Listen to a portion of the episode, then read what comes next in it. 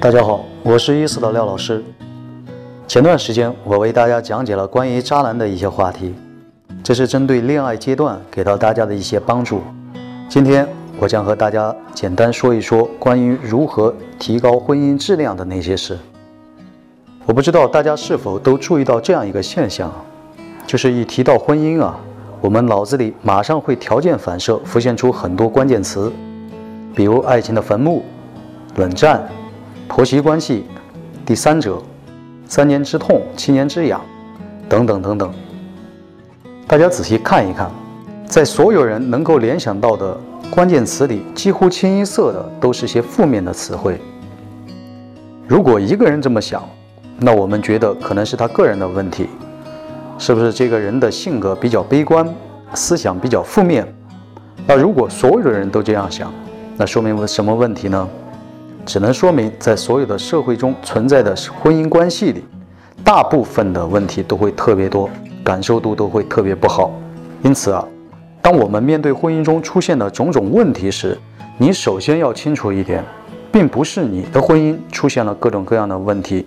也并非夫妻双方当事人任何一方出了什么问题，这仅仅是你们的婚姻符合当前这个社会状态下所有婚姻的一个整体状态和规律罢了，而我们只是这个规律中的一个体验者和经历者。因此，婚姻中出现的各种各样的问题，核心不是我们自己的问题，而是一个社会问题，是事物发展规律中社会问题里关于婚姻问题的其中一种而已。我不知道这么说大家是否能充分的理解。如果还有些迷惑，那请你想一想，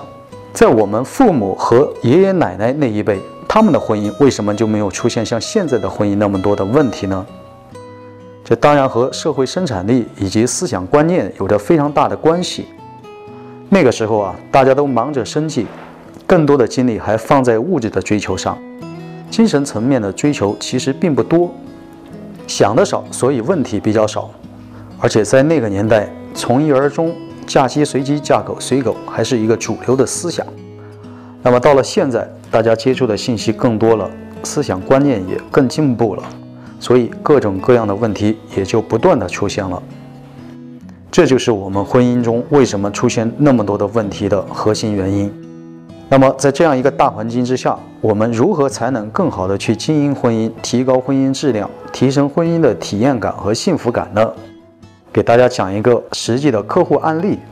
我有一个男性客户，老是在向我抱怨他和妻子的各种纠纷和矛盾，对方的习惯不好啊，情绪控制能力不足啊，做事情偏激啊，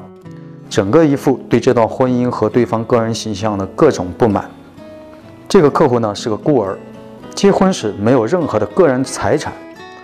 所以我告诉他，请你先放下对妻子的各种不满情绪，仔细想一想，对方是否真的爱你？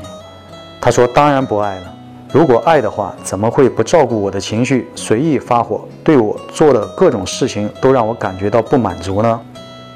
我明确的告诉他，你错了。如果一个女人不是真的爱你，她不可能不在乎你的物质。也不可能不在乎你的背景，